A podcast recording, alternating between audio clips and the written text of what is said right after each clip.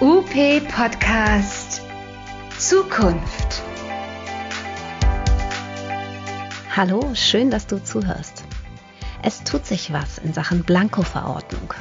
Die beiden ergotherapeutischen Heilmittelverbände DVE und BED haben sich mit dem GKV Spitzenverband auf Eckpunkte für die Vertragsgestaltung geeinigt.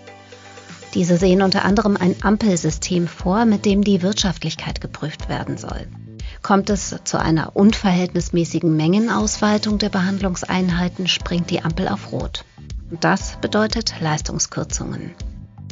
Aber wie sinnvoll ist ein System zur Wirtschaftlichkeitsprüfung, das rein auf Mengen und nicht auf medizinische Notwendigkeit ausgelegt ist? Darüber sprechen in dieser Folge von UP Podcast Buchner-Referent Björn Schwarz und UP-Herausgeber Ralf Buchner. Viel Spaß beim Zuhören. Hallo Ralf, schön, dass du Zeit hast, dass wir mal über das Thema Wirtschaftlichkeitsprüfung und Blankoverordnung sprechen können. Moin Björn. Ja, äh, scheint erklärungsbedürftig zu sein, wenn ich das so mitkriege, was für drastische Reaktionen teilweise im Netz äh, zu einem Artikel von mir da äh, hochgekommen sind. Ja, als ich das zum ersten Mal gelesen habe, also von der ähm, Ampel, vom Ampelsystem gelesen habe, dachte ich, ja, ist doch eigentlich ganz okay. Und dann habe ich deinen Artikel gelesen und dachte auch, ja, das leuchtet mir auch ein und war dann wirklich überrascht, dass da so viel Wirbel ähm, in der, bei unseren Kundinnen und Kunden passiert ist. Kannst du dir das erklären, was da passiert ist? Ja, die haben sozusagen das, was du gemacht hast, haben die nicht gemacht. Also es glaube ich gab ganz viele Leute, die gehört haben, Buchner motzt gegen dieses Ampelsystem, was ich definitiv auch getan habe. Gleich zu sagen, ich finde es gut, dass diese Blanko-Verordnung startet, aber ich finde, man muss sich da auch die Elemente angucken. Und ich habe eben gesagt, nee, Ampelsystem ist doof. Und da haben einfach einige die Überschrift gelesen und dann nicht wie du weitergelesen, sondern aufgehört. Und das reicht natürlich nicht. Und das habe ich den Leuten auch schwer gemacht. Wir haben diesen Artikel hinter eine Paywall versteckt, sodass man auch okay. nicht unbedingt draufkommen konnte. Insofern, also meine Schuld, ich habe das äh, schlecht geframed. Habe dann allerdings aufgemacht und habe gesagt, ey, bitte lest nach, worum es geht. Und da hakt es. Das, diese Wirtschaftlichkeitsprüfung muss man sehr differenziert betrachten. Das ist komplex. Und das sehen wir bei den Ärzten. Ich meine, kaum ein Arzt weiß, wie diese Wirtschaftlichkeitsgeschichten bei ihm laufen, weil das super komplex ist. Und wenn wir jetzt das in den Heilmittelbereich reinziehen, dann macht es, glaube ich, Sinn, sich damit einmal auseinanderzusetzen und zu gucken, wie finden wir eine gute Lösung du hast jetzt die Ärzte angesprochen. So, so mein Impuls ist ja manchmal, ich gucke, was machen andere gut oder nicht so gut und kopiere dann einfach in andere Bereiche. Was sprach denn dagegen zu sagen, Copy and Paste von den Ärzten auf die Heilmittelerbringer? Das geht strukturell nicht, weil im Heilmittelbereich gibt es keine Wirtschaftlichkeitsprüfung. Das ist bei den Ärzten separat in Paragraph 106b, glaube ich, der, der SGB 5 angelegt. Das, das ist eine völlig andere Geschichte. Und in der ärztlichen Umgebung gibt es auch eine Struktur, die das ermöglicht. Also ich habe die Kassenärztliche Bundesvereinigung, die Kassenliche Vereinigung, ich habe Budgetvereinbarungen auf Bundes- und dann auf Landesebene. Das ist alles sehr, sehr ausgefuchst. Und das will auch keiner. Also wir wollen ja keine äh, Institutionen haben, die dann Wirtschaftlichkeitsprüfungen im Heilmittelbereich machen. Das finde ich, versuchen die Ärzte auch gerade zu Recht abzubauen, diese Budgetierung, diese ganz strenge, weil sie alle sagen, das ist losgelöst von irgendwelchen medizinischen Impulsen, lass uns das streichen, das ist blöd man findet nur gerade keinen anderen guten Weg. Und ich glaube, da muss man hin. Also was können wir von den Ärzten lernen, dass dieses Wirtschaftlichkeitsverfahren, was rein an Mengen und losgelöst von medizinischen Inhalten keine gute Idee ist, um die Qualität der Versorgung zu verbessern und die Ressourcen richtig zu steuern. Und das müsste ja das Interesse sowohl der Kassen als auch der Leistungserbringer sein, dass man sagt, okay, wie können wir aus medizinischen Aspekten die Leistungserbringung unter die Ressourcen, die wir da haben und die natürlich begrenzt sind zu einem gewissen Maß, besser steuern. Und das muss man irgendwie hinkriegen kriegen in der Wirtschaftlichkeitsprüfung. Jetzt hast du Qualität gesagt, das ist ja so ein viel gescholtener Begriff und ich übersetze ihn mir immer mit Anforderungen erfüllen. Und wenn ich mir die Anforderungen angucke an so eine Heilmittelverordnung oder an Heilmittelversorgung, sehe ich zwei Gruppen. Einmal die Patienten, die bestmöglich ihre Ziele erreichen wollen. Aber ich sehe auch unsere Kundinnen und Kunden, die ja auch Anforderungen haben, dass sie eben für die tolle Arbeit, die sie leisten, auch entsprechend honoriert werden. Können dann da beide verlieren mit dem Ampelsystem? Naja klar, also beim Ampelsystem ist es ja so, dass wenn du sagst, also du legst irgendeine Obergrenze fest, egal wie hoch, äh, es gibt dann irgendwann eine Grenze und machen wir uns nichts vor, wenn so ein Ampelsystem erstmal drin ist, dann kann man über diese Grenze auch immer mal wieder trefflich diskutieren, aber dann bleibt man gefangen in dem System. Das ist sozusagen die Gefahr, die ich da sehe. Und natürlich äh, ist das jetzt so vorgesehen, da gibt es irgendeine Obergrenze. Nehmen wir mal eine ganz hohe Obergrenze, wenn die jemand überschreitet, dann kriegt er weniger Geld. Das ist sozusagen das, was jetzt aktuell vorgesehen ist. Kommt hinzu, dass dieses Ampelsystem, also grün, gelb, rot, sowieso unsinnig ist, weil was soll denn bei Gelb passieren? Das Gelb ist eigentlich so ein, äh, so, ein, so ein laues Grün oder ein etwas weniger mhm. grünes Grün als das Grün, weil wer soll denn, wer soll denn jetzt die, die Therapeuten verwarnen oder wer soll mit denen ein Gespräch führen oder sowas? Da, da gibt es gar keine Instanz, die das könnte. Das macht überhaupt keinen Sinn. Also eigentlich muss man sagen, es gibt ein Grün und es gibt ein Rot. Das ist wie so eine Fußgängerampel, da gibt es kein Gelb dazwischen. Und dann, äh, das, bei den Ärzten ist es eben übrigens ähnlich, ne? Da, nur dass die KV dann mal einen Brief schreibt, wo drin steht du, du, du, aber da ist substanziell nichts dahinter. Und dann kriege ich eben Vergütungsabschläge in diesem Fall. Äh, bei Ärzten ist es so, dass wenn die bestimmte Summen überschreiten, die sie verordnet haben, dass sie dann aus ihrem persönlichen Honorar die Kosten für die zu viel Verordnung bezahlen müssen. Und bei Heilmittelerbringern wäre es so, dass sie einfach weniger Geld kriegen. Also so wie das jetzt in diesem System vorgeschlagen wird, das ist ja nur ein Entwurf, sagt man, okay, wir machen Abschläge auf die, auf das Honorar, dann kriegst du eben statt 100 äh, Prozent des Honorars kriegst du eben nur 80 Prozent des Honorars, um jetzt mal ein Beispiel zu machen, oder 90 Prozent oder was auch immer, egal. Und das ist, das tut natürlich weh, das, das äh, macht das. Und jetzt die Frage, ähm, finde ich, die man sich einmal stellen muss, ist, ist es eine schlaue Idee, äh, die Mengen nur anzugucken? Denn, denn wir wissen, dass es Therapeutinnen und Therapeuten gibt, die relativ zügig vorankommen und regelmäßig weniger Behandlungseinheit brauchen als andere. Insofern ist die Frage, ist die Menge als Aufgreifkriterium für Unwirtschaftlichkeit wirklich schlau? Und da würde ich sagen, nein.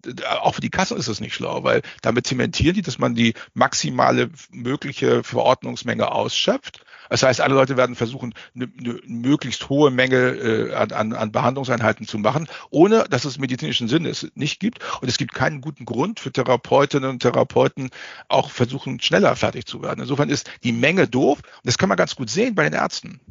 Bei den Ärzten ist es so, dass wir in Schleswig-Holstein und Niedersachsen Heilmittelvereinbarungen haben, die jeweils mengenbasiert argumentieren. Es gibt also Mengenziele. Gibt es auch in Bayern, gibt es auch in Baden-Württemberg, gibt es auch an, an verschiedenen anderen Sachen. Und da wird immer gesagt, hier, ihr dürft bestimmte Mengen nicht überschreiten. Und interessanterweise spielt es überhaupt keine Rolle, was man für Ergebnisse damit erzielt. Und was man auch sehen kann, ist, in Niedersachsen gibt es Mengenziele, die äh, einen deutlichen Abschlag vorsehen, also man soll runtergehen, obwohl die. Niedersachsen ihr Ziel, nämlich unterdurchschnittlich unter dem Bundesschnitt der Heilmittelausgaben äh, zu erreichen, haben sie längst erreicht. Und das ist in Schleswig-Holstein genau das Gleiche. Also Schleswig-Holstein vereinbart, dass sie unter, unter dem Durchschnitt, unter dem Bundesdurchschnitt der Heilmittelausgaben liegen. Da liegen sie seit Jahren und trotzdem vereinbaren sie Mengenabschläge. Das ist so ein Reflex. Und das wollen wir auf keinen Fall für den Heilmittelbereich. Das kann nicht das Ziel sein. Und das kann auch nicht im Interesse der Kassen sein. Deswegen ist das ein echt blödes System, rein auf Mengen, ohne zu gucken, was ich für die Menge kriege. Das ist mein Problem. Zumal, Entschuldigung, wenn ich jetzt so lange rede. Hm. Ist okay. okay. Zumal das Problem ist ja, wie kommen diese Mengen eigentlich zustande? Es gibt keine wissenschaftliche Evidenz, die dahinter liegt. Wir haben bei der KV Schleswig-Holstein nachgefragt, wo ist denn die wissenschaftliche Evidenz, mit der die Mengenreduzierung vorliegt. Da haben die gesagt, das geht euch gar nichts an, das ist ein interner Vertrag. Aber die können darauf gar nicht antworten. Es gibt keinerlei Beweise, dass eine Menge so und so besser ist als eine Menge so und so. Es gibt keine, es gibt keine Untersuchung dazu. Es gibt keine wissenschaftlichen Erkenntnisse. Das wird nur getriggert über, wir wollen Geld sparen. Das ist das einzige Ziel. Und ich finde, Heilmittelverbände können doch nicht zulassen und unterschreiben eine Regelung, die losgelöst von jeder wissenschaftlichen Evidenz ist, was die Mengengeschichten angeht. Das ist einfach nicht akzeptabel. Das ist nicht im Sinne der Evidence-Based Medicine und meines Erachtens ist es auch ein Verstoß gegen Heilmittelrichtlinie, die ja nun sowas explizit explizit nicht macht. Deswegen ist das keine gute Lösung. Jetzt sagst du Heilmittelrichtlinie, jetzt kann ich mir vorstellen, jemand, der nicht so tief in dieser Materie drin ist wie du oder auch ich, der sagt, Mensch, wir haben doch den Heilmittelkatalog, da stehen doch Mengen drin. Und wenn wir uns darauf referenzieren, müsste das doch eigentlich funktionieren. Im Prinzip auch. Da muss man dazu sagen, auch die Mengenangaben in der Heilmittellinie sind ja nicht durch irgendeine Studie hinterlegt. Also okay. ganz im Gegenteil. Ich habe in meinen Studis neulich mal die Heilmittelkatalog Lymphdrainage angeguckt und dann haben wir die Leitlinie zur Lymphdrainageversorgung angeguckt und haben völlig überrascht festgestellt, dass das in der Leitlinie drin steht, mit dem, was im Heilmittelkatalog vorgeschrieben ist, überhaupt nichts zu tun hat. Das heißt, man muss eigentlich sagen, auch schon der Heilmittelkatalog ist bar jeder Evidenz, na nicht jeder Evidenz, aber der ist schon an der Evidenz vorbeigearbeitet, leider. Das will keiner so laut äh, kommunizieren, weil das zur Folge hätte, dass man sozusagen den Heilmittelclub zusammenschreiben würde. Deswegen schreit dazu auch keiner. Und ich glaube, das ist auch der Grund, warum wir hier nicht auf Evidence-based äh, Datenlage äh, referenzieren, weil wir Schiss haben, dass dann ganz viel gestrichen wird. Das wäre natürlich fatal. Aber ich finde, bei dieser Wirtschaftlichkeitsüberlegung sollte man nochmal überlegen, ob es nicht schlau wäre, ein, eine andere Form der, der, der Mengenausweitung zu verhindern, die nicht nur an an nackte, äh, an, an nackte, willkürlich gewürfelte Mengen äh, zusammengestellt wird. Das muss man einfach mal gucken. Also wir stellen fest, dass die Mengen, die reine Mengenbetrachtung ohne eine inhaltliche, qualitative Betrachtung, dass die immer dazu führt, dass die Kosten, die den medizinischen Nutzen dominieren. Und das ist eigentlich sinnlos. Das ist nicht im Sinne der Therapeuten. Also wenn ich das zusammenfasse, könnte es aus meiner Sicht zwei Szenarien geben. Einmal die Therapeuten, die sehr patientenorientiert arbeiten, die dann sagen, der Patient braucht es aber auf jeden Fall noch und machen mhm. dann für weniger Geld weiter. Das heißt, der mhm. Therapeut, mhm. die Praxis hat einen Nachteil. Und dann vielleicht andere, die sagen, nee, hier ist die Grenze, ich komme jetzt auf Rot, ich breche sofort die Therapie ab. Dann hat der Patient den großen Nachteil. Also ja, das, das, das schwierige Situation für beide. Okay. Naja, also ich glaube, wenn ich mir angucke, die Ärzte versuchen ja seit Jahren diese Wirtschaftlichkeitsprüfung wegzukriegen. Und die sagen, warum müssen wir Verantwortung dafür übernehmen, dass die Patienten zum Beispiel Pillen nicht schlucken, dass sie nicht rechtzeitig zur Therapie gehen, dass sie nicht compliant sind. Das kann nicht wahr sein, dass wir dafür bestraft werden und mit unserem persönlichen Honorar dafür zahlen, dass Patienten zum Beispiel nicht compliant sind. Das finde ich ist ein Argument. Und das gleich, finde ich, kann man übertragen auf die Heilmitteltherapie. Warum brauche ich denn länger eine Heilmitteltherapie? Weil irgendwelche Patienten ihre Ausübungen nicht machen. Das ist Murks. Und wieso werde ich als Therapeut mein Honorar, beim Honorareinbußung dafür bestraft oder soll bestraft werden dafür, dass die Patienten nicht compliant sind? Das finde ich ist auch ein Aspekt. Und ich glaube, Wirtschaftlichkeitsprüfungen werden wir on the long run nur hinkriegen, wenn wir Patienten mit in die Verantwortung nehmen. Und jetzt meine ich nicht die Patienten, die arm sind, kein Geld haben, Sozialhilfeempfänger sind und, und sich das vom Munde absparen. Die, die werden aber in unserem System auch in der Regel sowieso schon außen vor gelassen. Aber wir haben noch viele Patienten, wo man sich wundert, warum die noch zur Therapie kommen. Also das ist jedenfalls, was ich zum Beispiel von meinen Studenten höre, die dann sagen, ich behandle Patienten, die eigentlich gar nicht mehr behandelt werden müssen. Und Insofern wäre für mich eine gute Lösung zu sagen, okay, wenn wir Abschläge vorsehen ab einer gewissen Obergrenze, mhm. dann müsste die Möglichkeit aber bestehen für die Therapeuten, die Differenz, also dieser, dieser Abschlag, den zum Beispiel einem Patienten in Rechnung zu stellen. Jetzt werden natürlich viele Therapeuten und schreien, nein, das will ich auf keinen Fall. Hey, muss man ja nicht tun. Aber ich finde, die Möglichkeit muss bestehen, damit dann sozusagen der Markt entscheiden kann, ob das ein gängiges Konstrukt ist oder nicht. Das wäre zumindest testhalber das Wichtige. Und weil man ja nie weiß, was dabei rauskommt, wäre natürlich mein Vorschlag, auch von vornherein zu vereinbaren, dass so ein Test eine explizite Laufzeit hat von zum Beispiel zwei Jahren und dann bricht es automatisch ab, es sei denn, man verständigt sich darauf, das zu verlängern. Das heißt, wir müssen aufpassen, dass wir nicht Strukturen schaffen, aus der wir dann nie wieder rauskommen. Denn das kennen wir ja alle. Wenn wir erstmal eine Struktur haben, dann dauert das zwei Jahre, bis man merkt, dass man die Struktur nicht haben will. Dann dauert es nochmal zwei Jahre, bis man Konsens darüber gemacht hat, dass man darüber verhandeln will. Dann dauert es nochmal zwei Jahre, bis man darüber verhandelt hat. Dann dauert es sechs Jahre, die man mit einer blöden Struktur lebt. Deswegen hütet euch vor Strukturen, wo man schon vorher erkennen kann, dass sie Murks sind. Das macht keinen Sinn. Sondern ich glaube, dass, und das ist ja auch das, das Problem ich meine, wir haben Blankoverordnung in anderen Fachbereichen vor der Tür. Wir haben Direktzugang als Modellvorsach vor der Tür. Und die haben alle immer die Fragestellung nach der Wirtschaftlichkeitsverantwortung. Und deswegen brauchen wir darauf eine gute Antwort, eine fundierte Antwort. Und deswegen würde ich mich freuen, wenn das, was im Gesetz drinsteht, nämlich dieses, äh, liebe Krankenkassen, äh, legt Richtgrößen fest, Kalkulationsmessen, messt die, gebt den Therapeuten eine Chance zu gucken, inwieweit sie in solchen Richtgrößen drin sind, macht eine Evaluation, Zwischenbericht nach zwei Jahren, Abschlussbericht nach vier Jahren und lasst uns doch erstmal Daten sammeln. Wer sagt denn überhaupt, dass es zu einer Mengenausweitung kommt? Das ist so der Haken. Du hast ja auch schon äh, in dem Artikel, wenn ich es noch richtig erinnere, gesagt, Mengenausweitung kannst du dir ganz schwer vorstellen, weil die, äh, der Markt zurzeit gar nicht die Kapazität hat an Therapeuten, um eine größere Menge zu behandeln. Ja, ich kann mir nur eine, Ver eine, Verlagerung vorstellen, also dass die, dass wenn die Ergotherapeuten eine Blankoverordnung haben, dass dann die Ärzte sagen, okay, anstatt Physiotherapie zu verordnen, verorte ich dann mal Ergotherapie. Das wird also auf jeden Fall eine Mengenausweitung kommen, weil es dann eine Verlagerung geben wird, weil die Ärzte natürlich sich opportunistisch verhalten und sagen, hey, Blankoverordnung bei der Ergotherapie entlastet mich vom Budget, bei den Physiotherapeuten nicht, also verordne ich mal mehr Ergotherapie. Was ein guter Grund wäre, das möglichst parallel zu machen, aber schwamm drüber, das scheint schwierig zu sein. Und das reicht den Kassen aber nicht. Die Kassen sagen, ja, wissen wir, dass es, dass es da schwierig geht, aber trotzdem haben wir Angst davor. Und deswegen glaube ich, könnte man auch einen Vertrag machen, wo drin steht, wir Heilmittelerbringer verstehen eure Angst vor einer Mengenausweitung. Wir teilen diese Angst und die wollen wir auf keinen Fall. Wir wollen keine Mengenausweitung wie Blankoverordnung. Und wir sagen, okay, wir, wir machen Obergrenzen, die dann aber erst greifen, wenn bewiesen ist, dass es zu einer Mengenausweitung kommt. Also lass uns doch gucken. Wenn vier Quartale in Folge eine Mengenausweitung gekommen ist, dann kann ja so ein Ampelsystem temporär greifen und dann müssen wir uns alle hinsetzen und müssen eine bessere Idee entwickeln, was wir da machen können. Aber das kann man doch bitte dann machen, wenn es kommt. Und wenn man sowas in einen Vertrag schreibt, also sozusagen ein automatisches Ampelsystem, was greift, wenn es wirklich zu Überschreitungen kommt, dann können die Therapeuten beweisen, dass es sowas gar nicht braucht, weil es diese Mengen Mengenausweitung gar nicht gibt. Das fände ich wäre wär ein gutes Miteinander. Das, glaube ich, müssten die Krankenkassen auch aushalten. Mal so ein Jahr mal hingucken, was passiert. Denn machen wir uns doch nichts vor. Wir werden nie rauskriegen, was mit den Mengenausweitungen passiert, wenn wir von vornherein strafen mhm. festsetzen. Dann ist das einfach, dann, dann, dann, dann, dann, dann werden wir nie vernünftige Daten erheben können. Wenn wir Daten erheben wollen und zu gucken, was passiert eigentlich in der Versorgung, wenn wir Blankoverordnung einführen, dann ist dieses Strafszenario verbindlich von vornherein mit drin zu haben, verfälscht das Ergebnis. Deswegen hat es auch aus methodisch-wissenschaftlicher Sicht echte Vorteile, das mal laufen zu lassen und zu gucken, was passiert eigentlich. Denn die Therapeuten, die ich kenne, sagen, da wird überhaupt nichts passieren, sondern es wird nur das passieren, dass die Qualität inhaltlich besser wird, weil die Therapeuten die Gestaltungsfreiheit, die sie haben, dann besser umsetzen können. Das ist auch das, was ich so in Gesprächen rausgehört habe und was ich mir gut vorstellen kann. Jetzt habe ich gelesen äh, an einer Stelle, dass du immer nur dagegen bist und dass du natürlich auch gegen dieses Ampelsystem warst. Vielleicht können wir so zum Abschluss unseres Gesprächs nochmal gucken, wenn das, wenn du jetzt derjenige wärst, der es weiterführt, was wären so deine nächsten drei Schritte, die du dann unternimmst? Okay. Also ich, den Stand, den ich auf Kassenseite kenne, ist, dass die auch nicht ganz einig sind, was eigentlich ein gutes System ist. Die irren da. Denen fällt das sehr schwer zu beurteilen, was wäre dann sinnvoll, was wäre nicht sinnvoll.